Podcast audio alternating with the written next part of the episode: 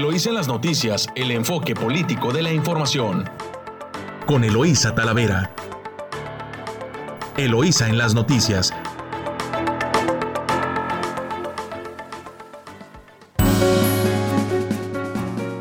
Muy buenos días.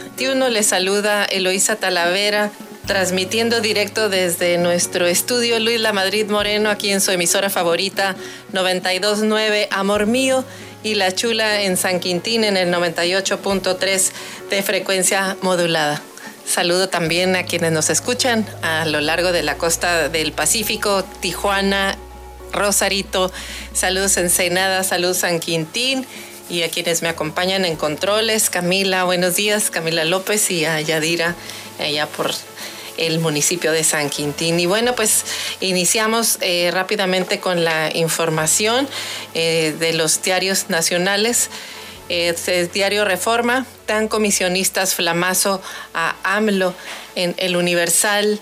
La Unión Tepito busca reagruparse en Ciudad de México. en la jornada sin fuero, huye Toledo, van por Huerta a Puebla. Milenio, desafueran a Huerta, Toledo anda de viaje y Bozo irá al Moloyita. Excelsior, retiran fuero a diputado por violar a menor. Y de El Financiero, vuelve a tropezar la industria y dificulta su despegue. Efecto rebote, prevén expertos crezca la actividad fabril 10% en 2021. Y de El Economista, actividad industrial frenó el segundo trimestre la construcción, es el ramo más rezagado. Y de su diario La Razón, Morena deja solo al PT y le quita fuero a Toledo, que ya se fue del país. Pues como ve que le quitaron el fuero y puso pies en polvorosa, el diputado del PT se fue a Chile aplicación de vacunas tiene un déficit de 53%. Ese es el titular de su diario 24 horas. Y de reporte índigo, eh, centralización del acoso. Desde que comenzó la crisis sanitaria, la Secretaría de Salud ha registrado 14 denuncias por casos de acoso en alguna de sus distintas dependencias, una problemática cuya gravedad las autoridades desconocen, pues además de los elevados niveles de impunidad entre las víctimas, son muy pocas las que se atreven a alzar la voz.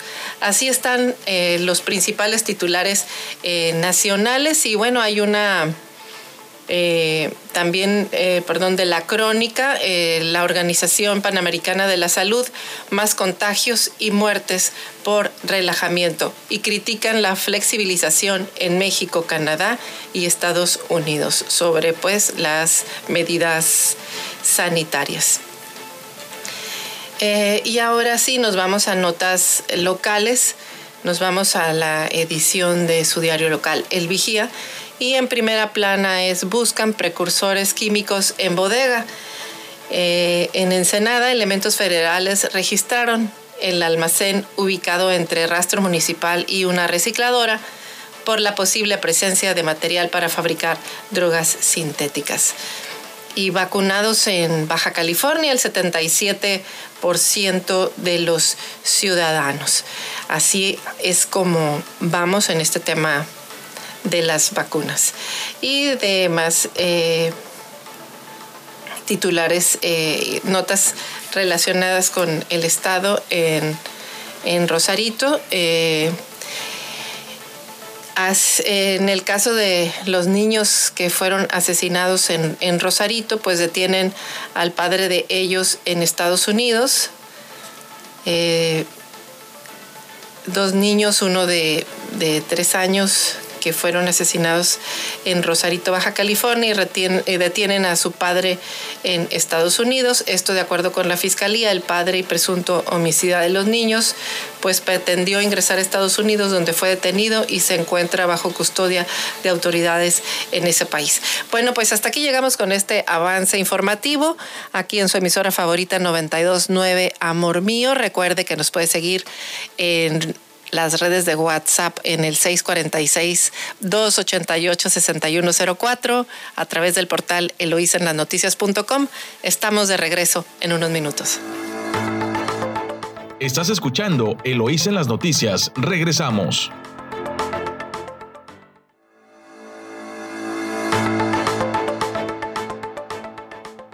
Estamos de vuelta aquí en su noticiero Eloísa las Noticias a través de su emisora favorita 929 Amor Mío.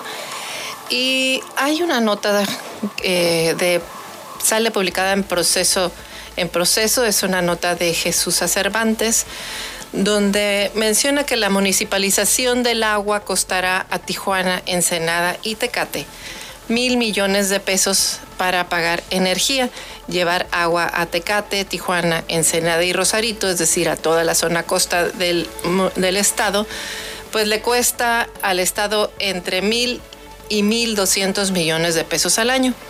Ahora el traslado de los organismos operadores de agua pues corresponderá a dichos ayuntamientos pagar la luz eh, que se comprará a una empresa privada eh, de Mexicali.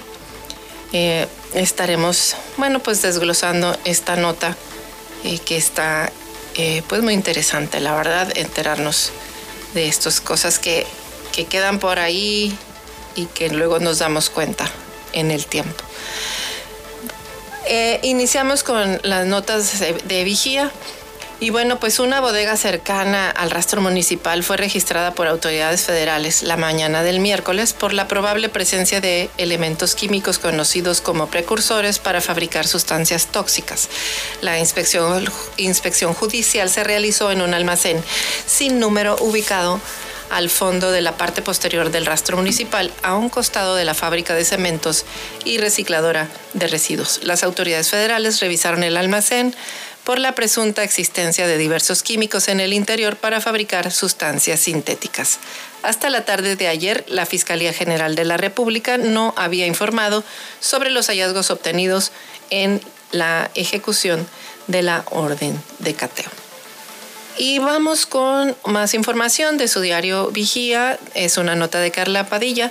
Vacunados en Baja California, el 77% de los ciudadanos. Eh, al menos 77% de la población mayor de 18 años en Baja California ya cuenta con esquema de vacunación completo contra el COVID-19. Sin embargo, pues debido a las variantes antígenas del virus que está evolucionando, pues es necesario que el porcentaje de personas vacunadas pues cada vez sea mayor. El titular de la Secretaría de Salud en el estado, aseguró que si bien está por llegarse al 80% de la población vacunada, se seguirá buscando aplicar más biológico para llegar al 85%. Y mencionó también que del 7 al 8 de julio llegamos a inmunidad de rebaño, pero la inmunidad de rebaño, pues a medida que van saliendo variantes antígenas, cada vez se eleva este número. Eh, eh, porque cada vez tenemos que estar más vacunados, más vacunados para poder disfrutar de una nueva normalidad. Por eso mencionó que en la segunda jornada de aplicación de las segundas dosis de AstraZeneca, para aquellos que recibieron la primera dosis en junio, pues aún quedan 38.875 dosis en todo el estado que deberán colocarse. Así tal y como pasó con la Johnson Johnson, tenemos esta semana para poner las, las vacunas. Miércoles, jueves y viernes tenemos que colocar 38 mil vacunas. El día sábado esta vacuna pues ya se retira de Baja California en caso de que no se coloque. Eh, el secretario de Salud en el estado también explicó que el COVID es, una, es un virus elegante, así lo, lo califica, eh, que busca a la gente no vacunada y vulnera y vulnerable para atacarlos, enfermarlos, pues son los que tienen hospitalizados y, y pierden la batalla. El resto de las personas vacunadas sanas a lo mejor los infecta, pero no desarrollan la enfermedad o la desarrollan de manera moderada o severa. Asimismo comentó que con esta pues ya son seis semanas continuas en las que se ha visto un aumento progresivo de casos activos de COVID-19, lo que refleja en la, en la duplicidad de este indicador en los últimos 30 días, por lo que es necesario estabilizar la curva otra vez, no ganar más casos en comparación con la semana anterior y empezar el descenso. No hay que olvidar que las curvas epidémicas no bajan por obra del Espíritu Santo, tenemos que hacer acciones para empujarlas y eso es precisamente cuidarnos, eh, utilizar cubrebocas, ser corresponsables, no eh, estar en aglomeraciones, no salir si soy vulnerable y vacunarme concluyó el secretario. Pues ahí está el llamado, insisten en que aunque usted esté vacunado, pues se tienen que continuar con los cuidados, eh, con los cuidados que ya establecen los protocolos de salud, porque pues nadie es, nadie eh, está exento de que se siga, de que se contagie eh, y pues sea víctima de esta enfermedad. Bueno, pues en, más información, reconocen a Energía Costa Azul eh, como empresa mundial los protocolos de seguridad que se aplican en la filial de Sempra Energy en Ensenada se apegan a los más rigurosos estándares. La Asociación Mexicana de la Industria de la Construcción, la AMIC, Delegación Baja California, avaló las medidas y estándares internacionales de primer nivel que se aplican en la operación de la planta de almacenamiento de gas natural Energía Costa Azul ECA, que tiene como sede este municipio. Edgar Rojo Medina, quien es presidente de esta agrupación, dio a conocer que los protocolos de seguridad se apegan a los más rigurosos estándares que aplica la industria en el mundo, lo que constatan quienes integran la mesa directiva de AMIC durante un recorrido efectuado por las instalaciones de la planta. En materia de protección al medio ambiente, Rojo Medina observó que la empresa utiliza agua de mar para el proceso de regasificación, misma que es regresada al océano con mejor calidad de la que fue extraída. Hizo especial énfasis en el programa de reproducción de ferrocactus o biznaga, una planta endémica que ha podido ser multiplicada más de 54 mil veces en los viveros que sostiene la empresa desde hace más de 13 años y que se encuentran en operación, además de un programa de avistamiento de mamíferos marinos, eh, de los que cuenta con un registro de más de 100 mil imágenes y videos durante el mismo periodo. Las empresas constructoras que forman parte de la AMIC que visitaron las instalaciones como parte del programa de acercamiento con la comunidad que ha emprendido la empresa previo al desarrollo del proceso de reconversión para licuar gas natural. Ellos conocieron las medidas y protocolos que establece, establecen para seguridad de las operaciones de esta industria, una de las más seguras en el Estado. Eh, en más información de su diario El Vigía, piden regidores legalidad y orden en el ayuntamiento. Esta es una nota de Gerardo Sánchez. Y es que el grupo de ocho regidores de oposición emitieron un posicionamiento en el cual anuncian que no participarán en sesiones extraordinarias de cabildo en la búsqueda de restaurar la legalidad y el orden violentados por los actos antidemocráticos del alcalde. En su comunicado señalaron sesionar de manera extraordinaria eh, genera desorden y es una herramienta utilizada para llevar a cabo avasallamientos legislativos.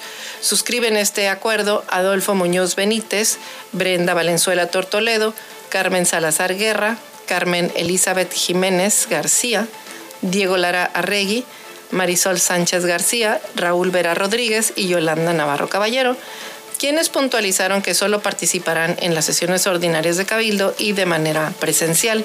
Agregan en su escrito que el reglamento interior señala que el ayuntamiento deberá sesionar de forma ordinaria por lo menos dos veces al mes para tratar asuntos de su competencia y de acuerdo a las necesidades de la Administración, conforme al calendario de sesiones aprobado por el Cabildo, debiendo ser el primero y el tercer miércoles de cada mes, cosa que no ha ocurrido de manera habitual. Exigieron asimismo que el presidente municipal eh, respete el reglamento interno del ayuntamiento, ya que el artículo 52 establece que el presidente tendrá la obligación de presentar por escrito su informe en sesión ordinaria y brindar las facilidades necesarias para desahogar la glosa, acto que no se ha dado cabal cumplimiento. Eh, dicho artículo también detalla que la glosa deberá realizarse dentro de los 28 días posteriores a la rendición del informe, pero por eh, eh, pero aún estamos en tiempo de llevar a cabo la sesión ordinaria y no tiene ningún sentido la urgencia del presidente para convocar a sesión extraordinaria. Los ediles concluyen su postura señalando que hoy la mayoría del cabildo está en la lucha por restaurar la legalidad y la democracia en nuestro municipio. Pues ahí está, este es un síntoma de que pues no están no se están tomando en cuenta a los legisladores, perdón, a los regidores, eh, pues seguramente son regidores de oposición, eh, todos, y, pues no están considerados dentro de las decisiones que están aprobándose con, en el, con el resto del cabildo. Eh, pero es muy importante pues la glosa del informe, porque pues se tiene que, se tiene que validar y se tiene que llamar también pues a los funcionarios encargados del ejecutivo a que expliquen eh, pues las decisiones que tomaron sobre todo en las distintas áreas de la administración pública municipal pues vamos a ver en qué termina si logran el objetivo de estos regidores que están buscando que se sesione pues con orden en el cabildo ensenadense. Por otro lado, información sobre el mismo municipio en información general. Eh, dotan con 12.000 libros a 23 bibliotecas públicas para complementar las áreas infantiles y de entretenimiento, pues también se entregó material lúdico como albercas de pelotas, escenarios de teatro guiñol y juegos interactivos. Eh, además de esto busca eh, promover, estas medidas buscan promover el hábito de la lectura entre la población. Estas bibliotecas están en, 17 en Ensenada, 6 en San Quintín y están entregando 410 ejemplares a cada una de ellas, eh, y así como el material de, para juegos, eh, para teatro guiñol y juegos interactivos de los niños y jóvenes que pues acuden a este tipo de espacios. También eh, mencionaron pues que el acervo representa un gran avance a nivel municipal, pues desde hace muchos años no se recibía material bibliográfico nuevo. Así que pues agradeció el apoyo del personal de la de bibliotecario de los distintos de las distintas bibliotecas, pues que se dieron a la tarea de eh, sellar, etiquetar cada uno de los libros y que fueron trasladados a las zonas urbana, a la zona urbana, las bibliotecas, 17 bibliotecas de la zona urbana y a las bibliotecas de la zona rural también. Eh, y en más, en más información, eh, también de su diario El Vigía, pues imparten capacitación a personal municipal, eh, la Dirección de Administración Urbana y Ecología y Medio Ambiente del 23 Ayuntamiento recibió una capacitación especial en materia de inspecciones y denuncias con el fin de mejorar el área de notificaciones y, diligencias.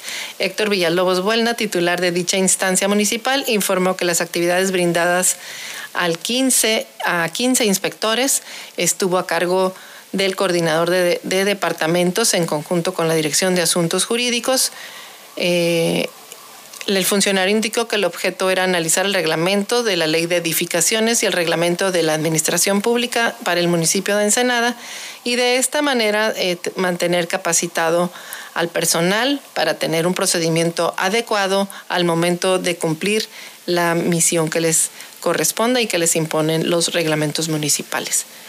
Nos vamos a, corte comercial, regresamos en unos minutos aquí en 929 Amor Mío. Estás escuchando Eloís en las noticias. Regresamos.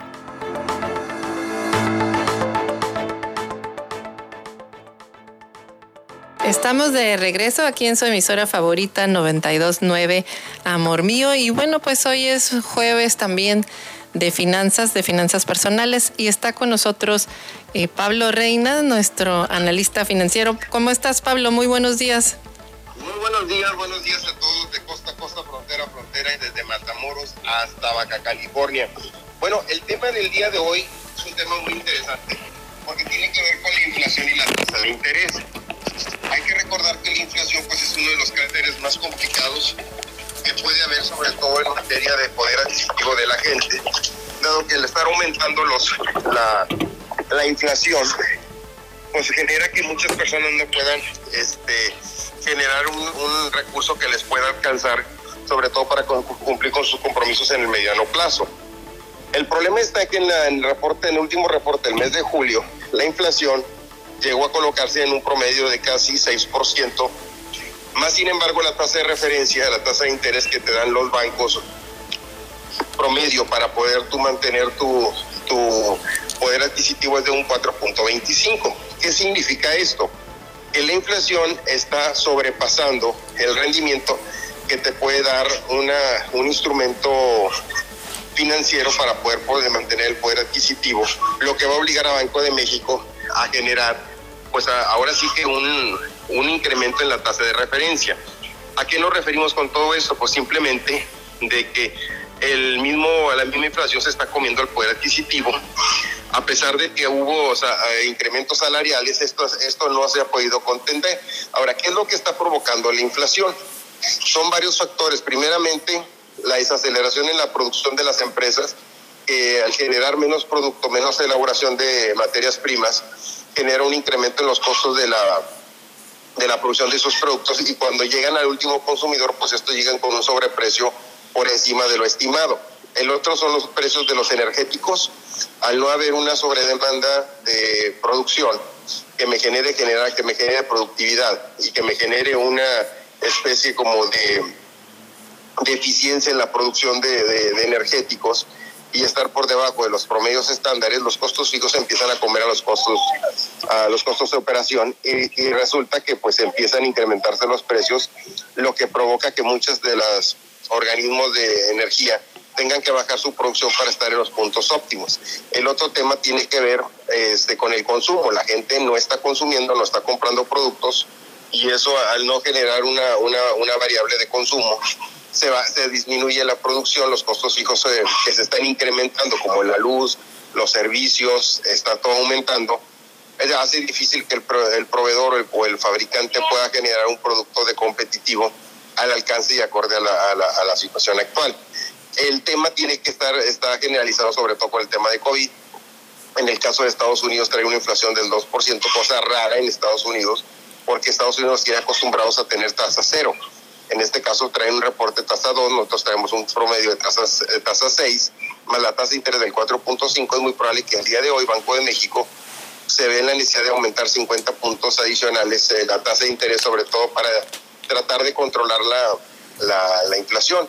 Como lo habíamos comentado, aquí la única forma de poder nosotros generar productividad, control inflacionario y mayor poder adquisitivo es consumiendo productos hechos en México, siendo más efectivo, más creativo y aumentar los niveles de producción con el propósito de que esto no se nos vaya a salir de, la, de, la, de las manos. Ok, sí, así es, pues este, esta carrera inflacionaria le ha venido, eh, eh, más bien esta pandemia nos ha puesto colocado en esta carrera inflacionaria y también contra los salarios y sí, pues sí se ha visto el impacto en, los, como lo mencionas también, los datos recientes que ha arrojado la encuesta de INEGI y también pues la información del AMTAD, pues ha visto que aunque ha habido recuperación en cuanto al consumo, pues se ha quedado como que estancado. Y también estancado porque las personas no están comprando más, Pablo, pero porque no les alcanza el dinero, no porque no quieran. Este, justo también por este tema de la inflación. Exactamente. Mira, aquí el problema que se presenta es de que por alguna situación los precios se han incrementado tanto que se ha superado el nivel de ingresos de, los, de las personas. Entonces, ¿qué es lo que está sucediendo? Que no están consumiendo, no están comprando, ves los carritos vacíos, ves eh, las agencias de autos que no están colocando sus partes, inclusive hemos tenido casos en las que eh, camionetas de reciente modelo, oye, le trae, le falla esta pieza, le falla, por ejemplo, tuvimos el caso de un amortiguador de una camioneta es una camioneta reciente, y resulta que no hay en el mercado nacional cuando la, pieza del amortiguador es mexicana. Y nos dicen, ya localizamos la pieza, está en Brasil y tarda 45 días en llegar y te cuesta 4.800 pesos cuando el promedio debe andar en 1.800 pesos. A eso nos referimos con la pérdida de cadena de productividad con los incrementos ante una baja demanda de los productos, pues se empieza a producir productos muy caros porque no, no, no hay suficiente volumen de producción o de consumo para, para que ese producto pueda lograr bajar sus niveles este, de competitividad. Así es, y, sobre todo en, bueno, lo empezamos a ver fuerte en el, en el, en el sector automotriz, obviamente porque ese es un es un es, es, una industria a la que se le apostó mucho también con el Tratado de Libre Comercio y que ellos empezaron a sufrirlo desde los chips, pero ahora en más en más temas que tienen que ver con la pues con este tema de cadenas productivas. Y no solamente ahí, sino en más industria porque están empezó a activarse la economía, no en todos lados por igual y hasta en los contenedores se ha observado deficiencias, ¿no? Para trasladar las mercancías. Sí, aquí lo peor que le está, lo que le está pasando al mercado es que el consumidor se volvió más, más cauteloso, analiza, revisa, compara y, toma la decisión si compra o no compra, se espera o no se espera. Y el índice de confianza del consumidor pues ha estado cayendo en los últimos meses, lo que nos indica que en un periodo mediano corto plazo no está dispuesto a adquirir productos duraderos. Cuando hablo de productos duraderos, hablo casas, electrodomésticos, autos. Entonces, bajo, bajo ese esquema, empieza, empieza a generar una contracción mucho, muy fuerte. Lo que se le estaba apostando era la aceleración de la vacuna con la intención de que empezara a generarse el consumo. De hecho, en Estados Unidos ya se habla de un segundo apoyo económico hasta de dos mil dólares por persona, con la intención de que con ese dinero compren, consuman porque la única forma de reactivarla es a través de la compra de productos de bienes y servicios. Y ese, y ese es un problema que ahorita se tiene porque no hay trabajo, no hay producción, no hay ventas, no hay consumo y las economías empiezan a estancarse y más sin embargo ahorita estamos pagando un plato roto que, son los costos con los costos operativos de las empresas que no están trabajando al 100% y está generando un incremento en los precios de los productos. Es, eso, eso es, eso es cierto. Y también, bueno, que las personas han estado haciendo, eh, han estado retomando también eh, los, los consejos de finanzas personales, Pablo, porque ya no están comprando por sentimientos, sino que ahora sí están evaluando con la razón, exactamente. Pues porque... el objetivo no es dejar de comprar, es comprar inteligente y comprar donde generalmente vaya a generarte un beneficio. Cuando hablamos de beneficios es traten de comprar productos nacionales traten de comprar productos porque lo necesitan, porque lo requieren, porque eso es indispensable, porque lo, lo desean, pero no porque lo desean, porque saben que les va a generar un, un costo-beneficio. Si van a comprar nomás por comprarlo, porque, ay, mira, está en oferta, porque, ay, algún día lo deseaba, pero no sé ni para qué. ¿Cuántas veces no compras una cosa, lo llevas y abres la bolsa tres años después y dices, oye, ¿y este por qué nunca lo abrí? ¿Por qué nunca me lo puse? No, pues ya pasó de moda, ya no existe. Y, suele pasar ese tipo de, de situaciones. Y sucede, sucede en las finanzas personales, pero también a veces sucede en las empresas. Exactamente, entonces ahorita hay que echarle una vistazo a todo lo que tenemos, a qué es lo que es lo que nos puede hacer rendir, que nos puede generar productividad, que nos puede ayudar. O sea, y el objetivo central tiene que ser cómo reactivar la economía y cómo reactivar las finanzas personales también, buscando innovación, creatividad y ese tipo de cosas. Oye, Pablo, y de respecto de eh, la probable ya em, actualización de la tasa de interés por el Banco de México, ¿cuál crees que es el, el qué consideras que es el efecto el efecto que va a tener en las empresas?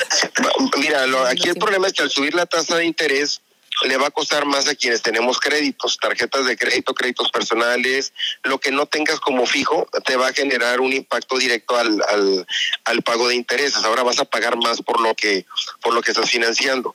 El otro detalle es que vas a generar que una tasa de interés más atractiva genere, aumente el ahorro para que la gente tenga menos circulante, al tener menos circulante por tenerlo invertido, pues consume menos. Y si consume menos, lo provoca que las empresas busquen la forma de cómo bajar los precios o cómo ser más productivos. Eso es lo que va a suceder. Entonces, ¿lo ves positivo? de alguna manera. Mira, tiene que hacerse, lo tienen que hacer porque si no lo hacen, eh, es peor la pérdida de poder adquisitivo y es peor que se sigan aumentando los precios. Entonces, tienes que, alguien tiene que buscar alguna fórmula que sea más eficiente, más eficaz y más, y más rendible para la gente.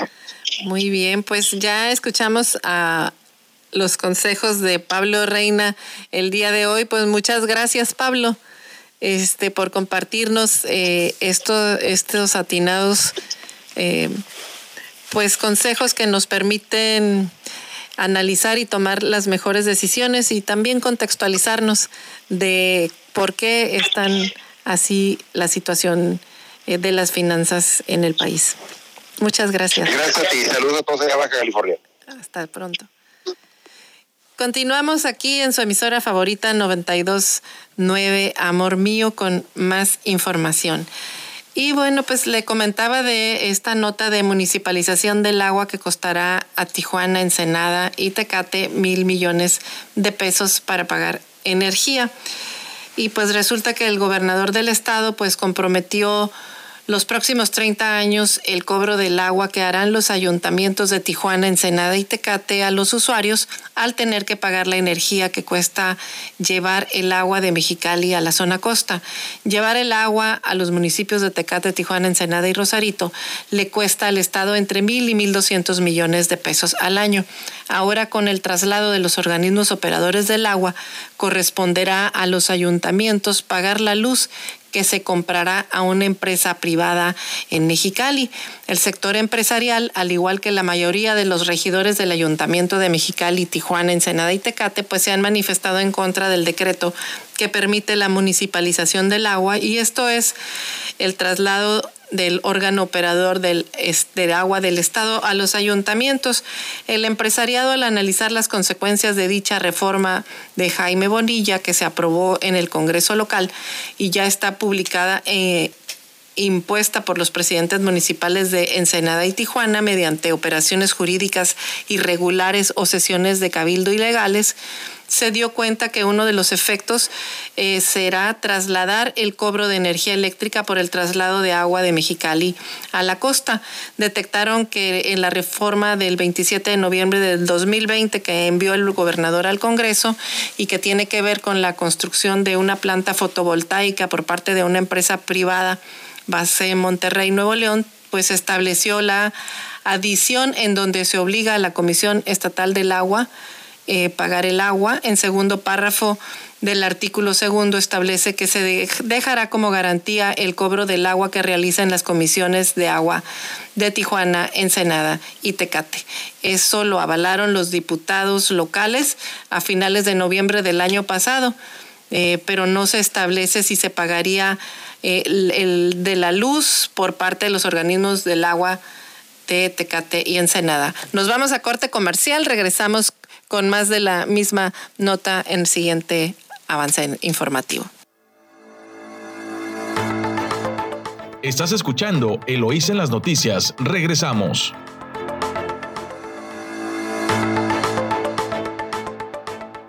Estamos ya de regreso aquí en su noticiero Eloísa en las noticias en 92.9 Amor Mío, pues su estación favorita. Y continuamos con esta información de, de lo que pues de lo que se tiene que pagar o lo que está atrás de la municipalización del agua por ahí escondido. Y es que le mencionaba que eh, se detectó que la, que en la reforma del 27 de noviembre que, que envió el gobernador al Congreso del Estado y que tiene que ver con la construcción de la planta fotovoltaica que la está construyendo una empresa con base en Monterrey, Nuevo León, pues hay una adición en donde se obliga a la Comisión Estatal del Agua a pagar el agua. El segundo párrafo del artículo segundo establece que se dejará como garantía el cobro de agua que realicen eh, las comisiones de agua de Tijuana, Ensenada y Tecate. En lo avalado por los diputados locales a fines de noviembre del año pasado, pues no se establece cuánto se pagaría de luz por parte de los organismos de Tijuana, Tecate y Ensenada. Sin embargo, la misma reforma establece en el punto 5 del artículo cuarto que el gobierno compromete por el contrato plurianual de compra de energía pagar hasta 1.656.540.173 eh, millones de pesos cada año, lo cual incluye el IVA y un incremento inflacionario hasta de un 3.5%. La estratosférica cifra incluye el abastecimiento de energía para el gobierno del estado, no solo para el bombeo de agua de Mexicali a la costa. Así que el 14 de octubre del 2020, cuando se dio a conocer el ganador de la licitación para construir la planta fotovoltaica, exactamente la más grande de América Latina, el secretario de Hacienda en el estado destacó que el proyecto de la planta no implica de ninguna no implica ninguna deuda para la administración estatal y que el único compromiso del Estado será comprarle energía. Y efectivamente la planta se construye, pues ya se puso la primera piedra de avanzada para la edificación con capital privado, pero el pago de la luz ya no lo hará el Estado, sino que con la municipalización del servicio de agua potable que aprobó el Congreso local el pasado 28 de julio, pues serán los ayuntamientos los que realicen dicho pago. Y pues aquí es donde está el gato encerrado. No hay cosas que se hagan de buena fe o cosas buenas que parecen malas o más bien cosas malas que parecen buenas. En este caso creo que esto es lo que le aplica. Y esto es porque no solo se quedará con la deuda eh, que pudieran tener los organismos ya eh, propiamente, los organismos operadores de agua de la zona costa, Ensenada, Tijuana y Mexicali, sino que además van a tener que pagar la luz que se utilice para bombear el agua del río, del acueducto Río Colorado, Tijuana, a estos municipios. Eh, este descubrimiento y el desconocimiento de la situación financiera de los organismos operadores del agua pues son los contras que los regidores de cuatro de cinco ayuntamientos advirtieron y por lo cual se oponen a la entrega del manejo del agua por el momento. Incluso pues interpusieron controversias constitucionales para echar abajo dicha reforma. Pues ahí está usted que me escucha hoy jueves 12 de agosto, pues eh, un poquito desglosado lo que viene como bola rápida, si a usted le gusta el béisbol, atrás de la municipalización del agua. Y luego, si todas estas empresas eh, al gobierno que viene, pues no considera que no le convienen la fotovoltaica, la descentralización del agua, y le empiezan a dar para atrás en muchos de estos contratos concesionarios con el gobierno, pues vienen jugosas cláusulas eh, de para asegurar que si cancelan un contrato, pues sean indemnizadas las empresas. Y muchas veces, pues ahí están los negocios de los que se amparan o que hacen negocios bajo el amparo del gobierno. Desafortunadamente, ¿qué cree usted exactamente, usted que nos escucha?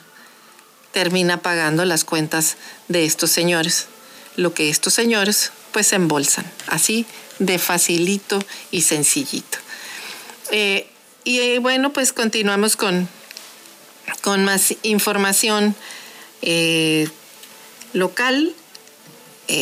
Y vamos aquí con nuestro diario El Vigía de Ensenada pero pues así está este tema del agua que todavía va a dar, va a dar mucho, mucho de qué hablar y vamos a esperar también pues a ver qué es, cuál es la política y los lineamientos que va a seguir la nueva administración del Estado en estos temas que pues son controvertidos eh, y muchas veces pues lo que más mal inicia pues mal acaba.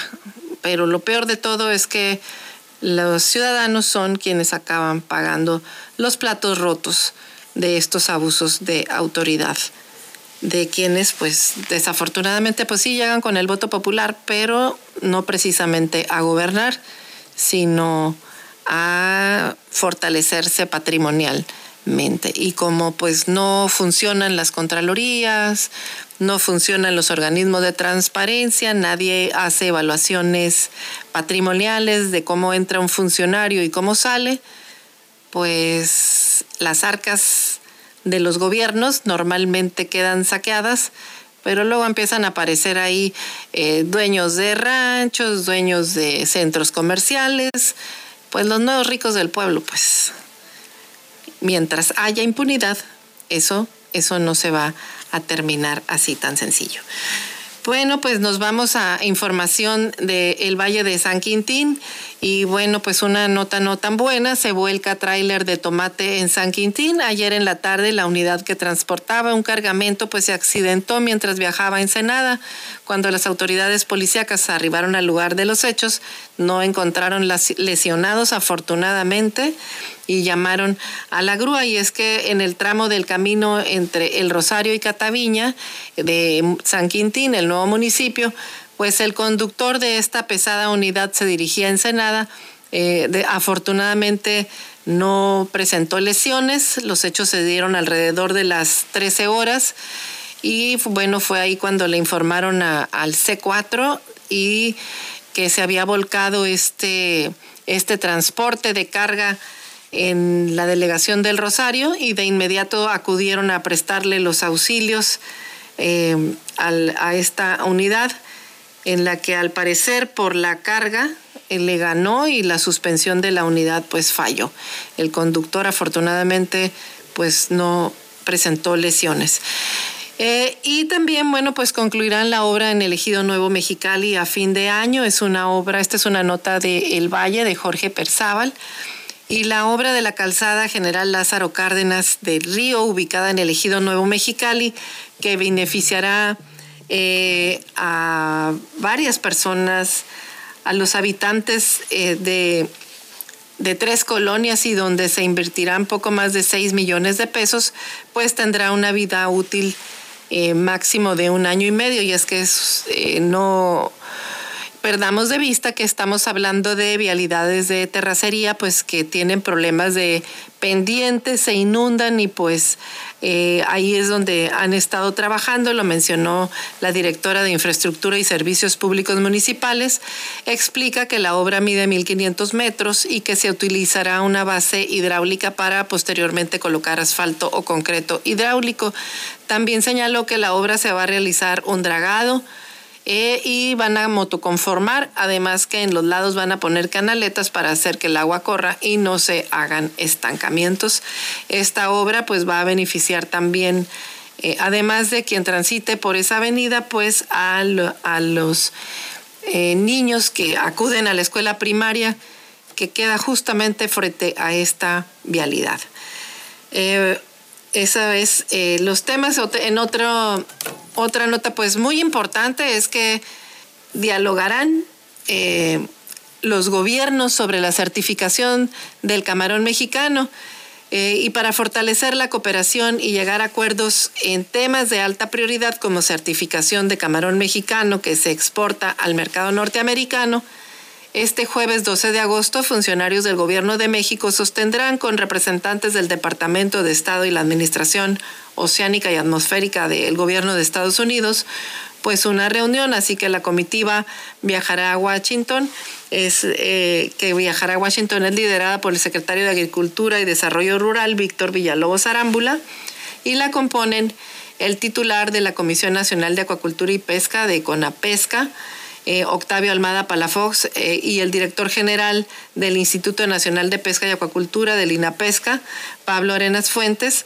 además de que se contará con la participación del embajador de México en Estados Unidos, Esteban Moctezumas Barragán, y su equipo de trabajo. En este marco, bueno, se realizará también la solicitud para exentar a la pesca ribereña de las restricciones de importaciones de camarón eh, con el fin con el firme objetivo de permitir nuevamente la exportación de camarón ribereño, cuya restricción se llevó a cabo a partir del 1 de junio de 2021 y tiene un fuerte impacto económico y social para el bienestar de más de 63 mil pescadores mexicanos y sus familias.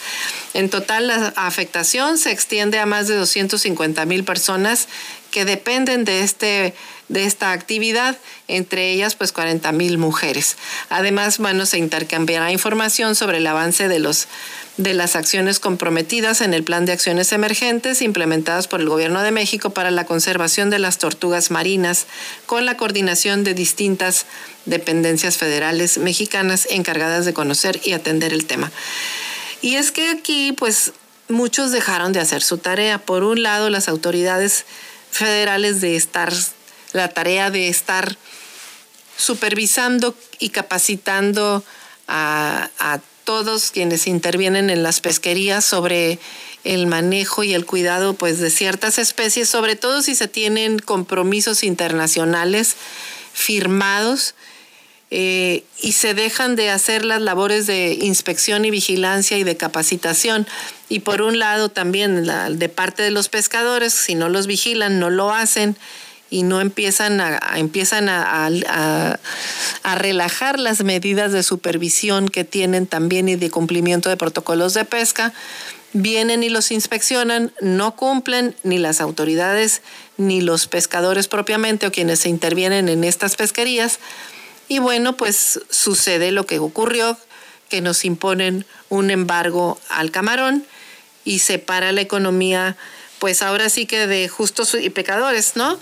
Porque no se puede exportar camarón independientemente de la especie y del, arte de pesca, ya sea de cultivo o sea de, captura. El hecho es que no se puede exportar y está afectando la economía pues de muchas empresas y familias de los estados que realizan esa pesquería y entre ellos pues nuestro municipio fuertemente afectado se ha visto. Así que bueno, pues hasta aquí llegamos ahorita en este avance informativo. Nos vamos a corte comercial en su emisora favorita 929 Amor Mío. Nos vemos en unos minutos. Estás escuchando Eloís en las noticias. Regresamos.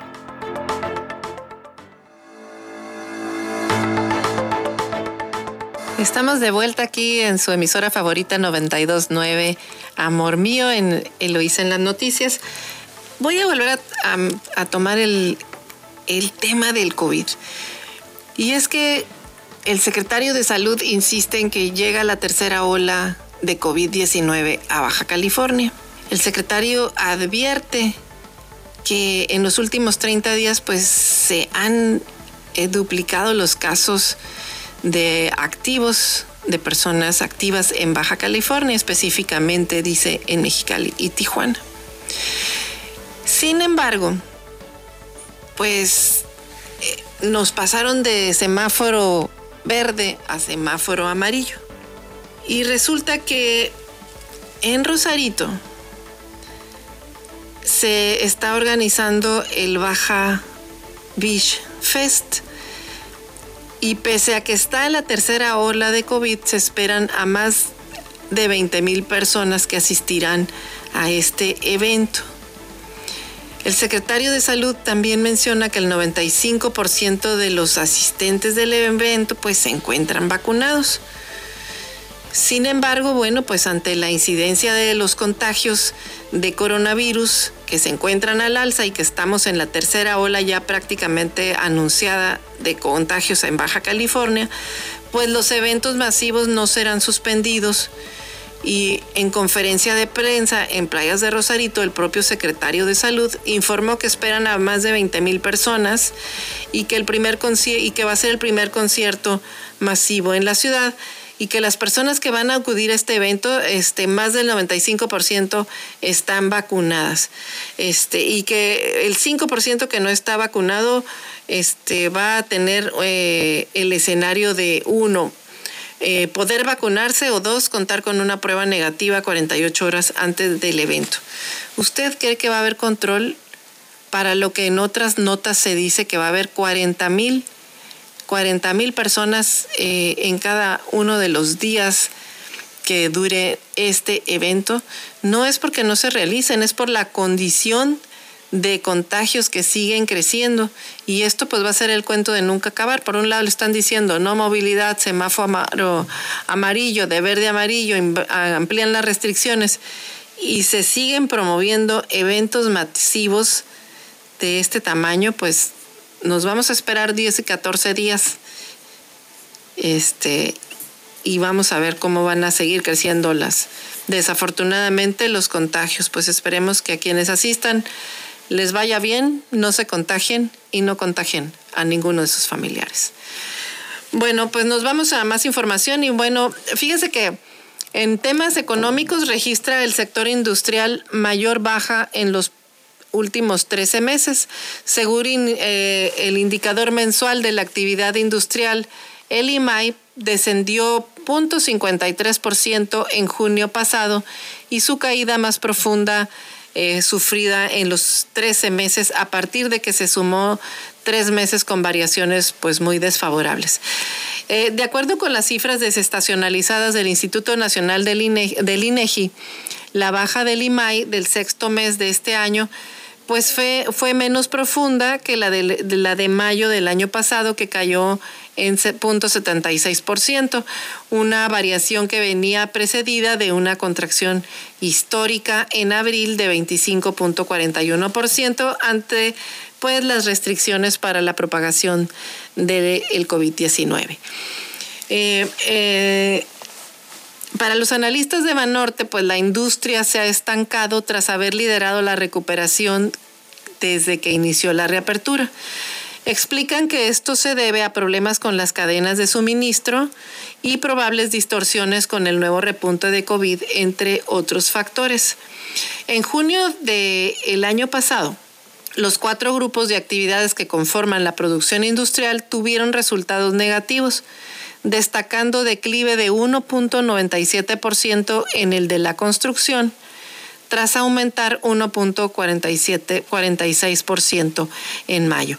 La minería decreció también 0.85% en junio. Eh, la generación, la transmisión y distribución de energía, suministro de agua y gas, productos al consumidor final, eh, también disminuyó 0.49% y las industrias manufactureras 0.13%. En la minería sobresalió el retroceso en servicios relacionados eh, con la minería por 2.36%. De 21 ramas manufactureras, 12 sufrieron recesos, retrocesos en su producción y 9 sí mostraron avance. Entre los eh, rubros con resultados positivos, en junio figuró la industria de la madera, con un aumento de 4.96%, seguida de la fabricación de maquinaria con un con 2.99%. Pues estos son eh, datos que presentó el comportamiento de la economía, la contracción económica que ocurrió y este cómo el desafortunadamente el segmento pues más golpeado pues es el tema de la construcción que es, eh, digamos que el sector que más distribución, más derrama hace en distintos sectores de la economía y es el que, pues, de los que resultó más golpeado. Eh, en temas de, también del financiero, dice, vuelve a tropezar la industria y, y dificulta su despegue. Eh, prevén expertos que crezca la actividad fabril 10% en 2021 y es que también con esta misma información de INEGI que bajó 0% respecto del mes anterior, pues los analistas atribuyen su debilidad, como le decía, a la baja en la construcción, a, a problemas con las cadenas de suministro y el repunte de casos de COVID. Estos factores dijeron que si bien nos va, crecerá el 10% a final de año y será solo de rebote. Eh, en el primer semestre la industria creció 10.5%, se piensa que por falta de chips es el principal obstáculo, pero pues la verdad es que todos los subcomponentes cayeron eh, y la baja y que baja menos en la, en la, la, la que baja menos es la industria de la manufactura. La situación es preocupante, algo que estamos haciendo, algo estamos haciendo mal. Eh, si del otro lado tenemos a la economía de Estados Unidos creciendo. Y es que antes, escuche usted, la economía de Estados Unidos en crecimiento era suficiente para arrastrar al crecimiento a la economía mexicana. No es el caso, no está sucediendo así ahora. Entre, eh, por un lado, nos, no, no, encuentran qué es lo que está haciendo distinto a México a lo que hacía antes, que ahorita no lo está jalando. Y lo que sí se detecta bien, pues es el tema, el tema de la pandemia, el impacto que ha tenido, eh, no solamente en México, sino en el mundo, sobre todo porque pues dependemos mucho de las cadenas eh, de suministro que no necesariamente están en un solo país ni en el nuestro, están distribuidas en distintos países. Y bueno, pues ahí está eh, uno de los efectos que están este, eh, sufriendo. Y bueno, como también lo mencionamos, eh, los analistas ven alza de 25 puntos en la tasa, en la tasa de interés. Eh, los analistas del sector privado que se consultaron por Bloomberg coinciden que Banjico subirá 25 puntos la base de tasa de referencia para quedar en 4.5%. La inflación de julio fue de 5.81% anual eh, con lo que se ligaron cinco meses fuera del rango del banco. Así que pues hay opiniones divididas en la propia Junta del Banco de México, pero pues si de controlar la inflación se trata, pues obviamente sí ellos están eh, eh, tomando la decisión de alzar la tasa, los puntos de la tasa de interés para precisamente eso, frenar la economía, frenar la, la inflación. Y también, pues, la, eh, y es que la actividad industrial, pues, se frenó, como le decía, y la construcción resultó el rubro, el rubro más rezagado. Ese es el tema. Y el otro tema que también, pues, se llevó la de ocho fue este, el, el tema del desafuero de de los dos diputados que se tenían en la comisión instructora pero uno muy tramposo. Escuche usted, eh, Morena dejó solo al diputado del PT y le quita fuero a Toledo, que ya se fue del país. Tal pareciera que estuvieron utilizando tácticas dilatorias para darle la oportunidad a que este diputado, eh, que estaba acusado y tenía orden de aprehensión eh, por parte de la Ciudad de México, este, pues pusiera los, como dicen, los pies en polvorosa, porque además este angelito, ¿qué cree usted? Que es diputado electo. Y entonces ahora el señor, el día de ayer, metió una carta donde solicitaba licencia, justo ayer que él sabía que estaba convocada eh, la sesión, eh, la, comisión permanente y que iban a ver el tema de quitarle el fuero. Pero el señor ya no estaba en el país, así que no dudo ni tantito, ni dude usted tantito que el señor va a regresar y a lo mejor lo meten de cajuelazo, como les gusta a los de izquierda luego meter a los diputados al Congreso, y que tome protesta. Y luego ya pues ahí se va a quedar tres años el señor gozando de fuero hasta que lo denuncien otra vez, interpongan el, retomen el caso y, pues empiece a lo mejor el estira y afloje de que si lo vuelven a, quitar el, a retirar el fuero en la, en la comisión de instructora, este, y pues ahí se la va a pasar tres años, porque yo no creo que se quede en Chile, pues si es diputado, diputado electo, ¿usted cree que se va a quedar fuera? Pues claro que no va a regresar y nos va a ver la cara a todos los mexicanos. Y claro que esto pues no, no lo hace solo, lo hace con el beneplácito pues de sus bancadas. En este caso, de Morena y de sus aliados. Así de triste.